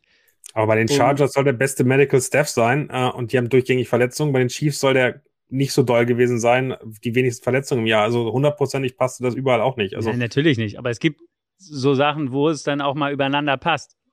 Man darf, ja, man darf ja auch nicht vergessen, auch auf dem Niveau, gerade dann was die Topspieler betrifft, die natürlich äh, ein, ein fettes Portemonnaie haben, die haben ja auch stellenweise ihre eigenen Personal Coaches, die haben ihren eigenen Physiotherapeuten. Das ist ja auch immer so ein Thema. Und ähm, das kennt man auch aus dem Fußballgeschäft. Das ist auch nicht untypisch, dass zum Beispiel die halbe Bundesliga zu Dr. Marius Müller-Wohlfahrt, äh, Markus äh, Müller- Müller-Wohlfahrt fährt. Äh, und, und das ist in der NFL mit Sicherheit auch in gewissen Dingen nicht anders, wo man sich aber eine, eine Erlaubnis auch vom Team holen muss. Und ich glaube, wenn du dann schon so weit bist und sagst, ähm, ich, ich achte da lieber auf mich selbst, dann gibst du automatisch auch schon eine schlechtere Benotung, weil du dir einfach denkst, nee, ich, ich, ich kenne mich selber am besten, ich nutze das vielleicht fast gar nicht oder will es nicht nutzen, weil mir dem seine Nase nicht gefällt. Also ich finde, es ist schon schwierig, komplett alles ähm, zu, zu, zu beurteilen dann, aber ich finde es gut, dass es gemacht wird äh, und dass da vieles auch richtig ist oder auch zusammentrifft, macht ja auch irgendwo Sinn und man sieht daran ja auch, dass das jetzt nicht einfach irgendwie eine blöde Umfrage ist, wo sich die Spieler einen Spaß erlaubt haben. Und ich kann mir auch vorstellen, dass da vor allen Dingen auch viele Spieler aus der zweiten, dritten Reihe äh, mit mitgemacht haben, um äh, mal wirklich aufzuzeigen, Unzufriedenheiten sind auf jeden Fall da. Hans Wilhelm Müller-Wohlfahrt. Nicht Marius, nicht Markus, Hans Wilhelm Müller-Wohlfahrt. einfach Müller-Wohlfahrt, das reicht. ähm, aber, aber ich was, war bei was, Marius Müller in Westernhagen, war ich. Äh, bin ich ein bisschen durcheinander gekommen. Ich musste es aber ehrlich gesagt auch googeln, also weil Siehst du du? Markus sagst, der heißt doch nicht Markus. Das ist halt Dr. Müller-Wohlfahrt, der hat Ja, eigentlich gar voll. keinen Vornamen, oder? Hans Wilhelm Müller-Wohlfahrt. So, Haben wir jetzt auch geklärt. genau. Jalen Carter, über den müssen wir natürlich auch nochmal sprechen. Defensive Tackle aus Georgia, auch da gab es eine Meldung kurz vorm Combine. Äh, Haft wurde Haftbefehl, äh, war auch kurzzeitig im, im Gefängnis, ist dann äh, gegen Kaution wieder freigelassen worden. Da gab es ja einen Vorfall nach der Meisterfeier ähm, der Bulldogs, ähm, äh, illegales Autorennen, äh, viel zu schnell gefahren, wild gefahren und am Ende gab es tragischerweise tatsächlich ähm, zwei Tote, nämlich ähm, ein Teamkollege äh, aus der O-Line, Devin Wilcock, und die Teammitarbeiterin Chandler McCroy. Und jetzt ist offenbar rausgekommen, dass äh, Jalen Carter ähm, ja, dazu beigetragen hat, dass es zu diesem Unglück gekommen ist. Er war danach bei der Combine, war wohl nur 20 ähm, Minuten im, im Gefängnis, ähm, hat wie gesagt ähm, Kaution bezahlt. Nimmt den jetzt noch jemand? Oder ähm, äh, bestehen da zu Recht Zweifel an seinem Charakter und vor allem Zweifel, ähm, ob er nicht vielleicht doch tatsächlich eine längere Haftstrafe antreten muss? Wie bewertet ihr die Situation um den Jungen? Also ich glaube, ich glaube, sorry, ganz kurz ähm, zu Beginn, Daniel, ich glaube, um den Charakter geht's dann in dem Moment gar nicht. Ich glaube, da wollen die erstmal abwarten, was überhaupt dabei rauskommt. Also ich glaube, das ist für mich der größere Faktor aus Sicht der NFL, als, als jetzt zu sagen, welcher Charakter ist es, weil das ist ja auch immer so ein Thema, klar, Speeding, ähm, aber wir wissen alle nicht, was zu 100 Prozent dort wie genau vorgefallen ist. Und ich glaube, das wissen die NFL-Teams auch noch nicht zu 100 Prozent, auch wenn man da schon sehr viel drüber liest. Ähm, Deswegen glaube ich, geht es eher erstmal darum, dass es für sie vielleicht ein zu heißes Eisen ist.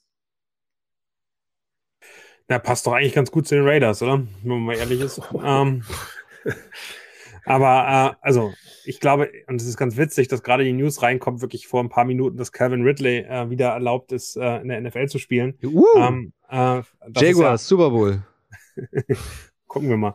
Ähm, aber es ist, glaube ich, insgesamt ein Thema. Natürlich wird er gepickt. Der fällt vielleicht ein bisschen runter, vielleicht aus den Top Ten sogar raus, wo er spielerisch drinne war. Aber es ist eben ganz interessant, was gesagt worden ist. Ihm wird ja nicht wird ja nicht vorgeworfen, dass er, dass er schuldig wäre an dem Unfall, so wie ich es verstanden habe, ja. sondern dass er zu schnell gefahren ist und dass er geraced ist, also dass er gegen den anderen angetreten ist. Und ähm, das ist natürlich am Ende, glaube ich, nochmal eine andere Nummer, als wenn da irgendwas Richtung, keine Ahnung, Totschlag und was auch immer da drin hätte sein können. Und ähm, von daher ist es, ist es trotzdem eine extrem tragische Angelegenheit. Ich finde es unfassbar krass, dass er einfach die Polizei ganz klar angelogen hat, wenn man den Berichten stimmt. Als erstes gesagt, direkt nach dem Unfall, dass er irgendwie zu Hause gewesen wäre, ganz weit weg, dann wäre er am Auto eine halbe Meile weg und plötzlich wäre er jetzt sozusagen mit dem ein Rennen gefahren. Also und das, das glaube ich, löst schon was bei den Teams aus. Also ähm, ja. ich erinnere mich daran, dass es einfach Spieler gibt und das haben die Owner dann wirklich als, als das Schlimmste gesehen, dass die äh, nicht ehrlich sind und nicht klar sind in ihrer Aussage. Und ich glaube, das kann dazu führen, dass er weiter runterfällt und ähm, Trotzdem bin ich mir sehr sicher, dass da in der ersten Runde gepickt wird, weil dessen Talent einfach so groß ist, dass es dann Teams gibt, die sagen, wir kriegen den schon hin und äh, wir nehmen den mit und am Ende sind wir die großen Gewinner dabei. Also auch das ist ja Teil des großen Business NFL, dass da so manchmal die Moral so ein bisschen nach hinten gestellt wird. Ich muss halt auch sagen, ich finde immer auch bei diesen Interviews ist es ganz spannend, was vielleicht auch hinter verschlossenen Türen passiert, weil ich finde, es ist ein ganz wichtiger Punkt mit, mit dem, mit dem nicht die Wahrheit sagen. Ähm, Wobei ich dann aber auch verstehen kann, wenn es wirklich tragisch war, wie gesagt, wir wissen nicht genau, wie das dann alles genau passiert ist, dass er vielleicht nicht nicht lügt, sondern einfach auch irgendwie ein Stück weit nicht weiß, wie damit umzugehen hat. Man muss auch immer, auch wenn jemand mit Schuld an einem tragischen Unfall ist oder sonstiges, auch immer deren Seite mitsehen, finde ich.